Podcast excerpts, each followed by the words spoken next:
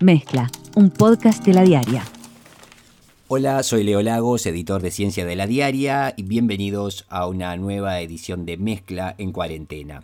En esta semana que está terminando hoy, obviamente todos estamos llenos de muchas preguntas, de mucha incertidumbre, no sabemos bien hacia dónde va todo esto ni cuánto va a durar. Sin embargo, está bien recurrir a ciertas fuentes de información confiable para hacernos una idea lo más ajustada posible de lo que está pasando y lo que puede llegar a pasar.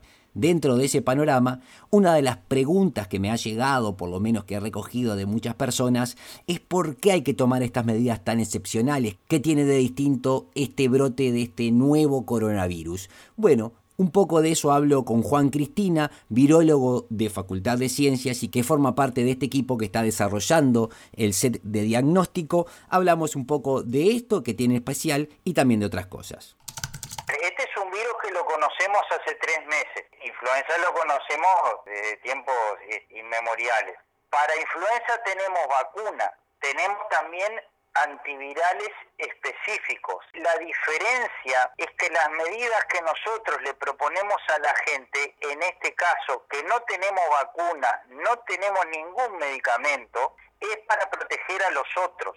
Nosotros nunca vimos ese virus, ¿no? La comunidad uruguaya. Entonces, ¿qué te va a pasar? Y que el 80% de la gente que se, que se va a infectar va a tener o, ningún síntoma, síntomas muy menores, como que uno se siente medio gripado en invierno, igual va a trabajar, va al partido de fútbol y bueno, y dos o tres días se recuperó y no tiene problema.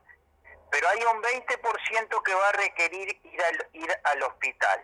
Y de ese 20% probablemente un 5% ponerle requiere cuidados especiales. Entonces, lo que tenemos que hacer, los lo que hoy estamos sanos, ser conscientes que nuestra conducta es la que va a hacer que ese 20%, no, eh, ¿por quién está representado? Por nuestros adultos mayores, por nuestros compatriotas que ya tienen otras condiciones. Por ejemplo, si yo además tengo una enfermedad cardíaca o tengo un asma eh, severa, tengo falla renal, soy inmunodeprimido, estoy en tratamiento oncológico, bueno, esos son los compatriotas que nosotros protegemos con estas medidas. Por eso son distintas de las medidas de la gripe. Mi conducta protege a los más débiles de nuestra comunidad nacional. No sé si contesto. Sí, perfectamente, Juan. O sea que de cierta manera estás eh, de acuerdo con las medidas que se están tomando. Eh, el tema de las medidas de salud pública, yo estoy de acuerdo con las medidas que, se han tomado. Eh, si las tomás tarde, ¿no? O sea, vos tenés que invocarle, eh, no las tomás en el momento justo, o las personas no comprenden de, qué se trata, porque también es lo que ha pasado en España y en Italia, es que esto no son vacaciones, no son 15 días para hacer un asado con los amigos, ¿no? Este, para ir a visitar al abuelo. Eh, bueno, ahí tenés la situación que están viviendo, ¿no? Ahora en Europa, ¿no? Y esto ya va más a, lo personal, ¿no? ¿Cómo te sentís como científico cuando de repente abrís portales web o, en las redes, ves las teorías más diversas sobre el origen y por qué ahora me obligan a hacer esto?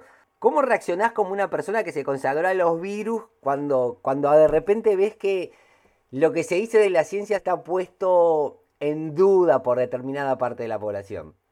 Bueno, a ver, este, eh, mirá, yo ahora que no puedo ni ir ni, ni, ni, al bar, ¿no? Que te imaginas que la gente, este, oye, te parece muy bien, ¿no? Te, te pregunta.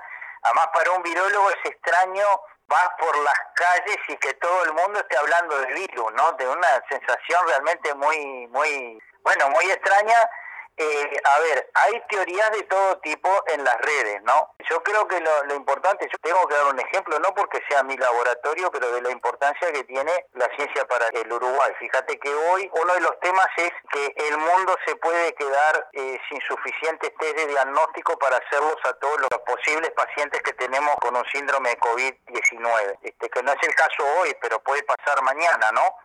Eh, nosotros los laboratorios de nuestra universidad estamos desarrollando técnicas y ensayos que permitan apoyar al, Ministerio de Salud Pública en esta eventualidad. Entonces de ahí habla la importancia de invertir en ciencia, ¿no? Y la importancia de tener una comunidad este, científica que pueda responder a las necesidades del país, ¿no? Así que bueno, has escuchado de todo y te sentís como que de todo, de todo y este, cada vez te agarras la cabeza te preguntan, te imaginas, ¿no? Imagínate, por ejemplo, yo que sé, el perro, eh, para los niños, muchas veces en la familia, el perro, viste, es como es un integrante más, ¿no? Y, y el susto de, los niños, entonces cuando vos le, decís, no, quédate tranquilo, que al Toby no le, no le va a pasar nada, ¿no? Y yo digo, pero bueno, esas cosas, ¿no?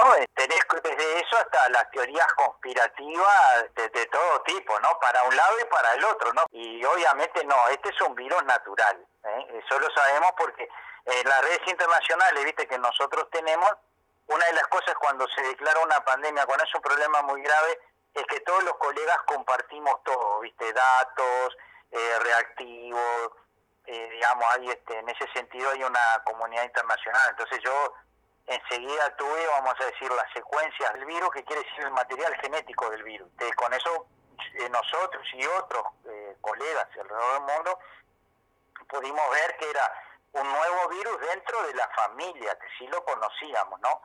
Y estudios como hecho nosotros, te digo, supimos rápidamente, por ejemplo, que este es un virus que antes circuló por murciélagos, de especies que eh, habitan en China, ¿no? Lo que no sabemos es si del murciélago pasó a otro primero antes de llegar a nosotros. Eso no lo sabemos. Claro. Sabemos que en algún momento ancestral tuvo un origen de los murciélagos, ¿entendés? Lo que no puedo decirte, además hay veces que la gente, no, otra cosa que en ciencia, ¿no? La gente muchas veces te hace preguntas que tenés que decirle no lo sé, porque escúchame, algo que conocimos hace tres meses, yo personalmente digo, creo que sigue siendo una incógnita y si vos me preguntás por qué tenemos esa tan baja representación de menores de 15 años, yo la respuesta hoy no la sé. La verdad, eh, no lo sé, es una pregunta abierta, pero claro, capaz que me preguntas dentro de un año y, la podemos contestar, pero hay una serie de preguntas que, que creo que está bueno. A ver, nosotros, viste, no hacemos magia, no tenemos la bola de cristal tampoco, ¿no? Es decir, y bueno, y hay cosas que no sabemos, es un virus nuevo. Esa fue un poco la conversación que tuvimos con Juan Cristina del Laboratorio de Virología Molecular de Facultad de Ciencias, ex decano de Facultad de Ciencias de la Universidad de la República también.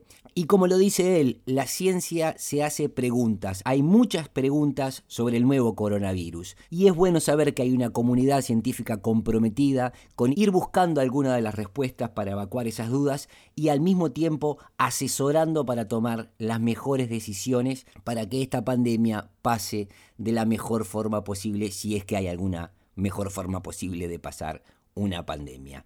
Para más información sobre coronavirus, visiten ladiaria.com.uy.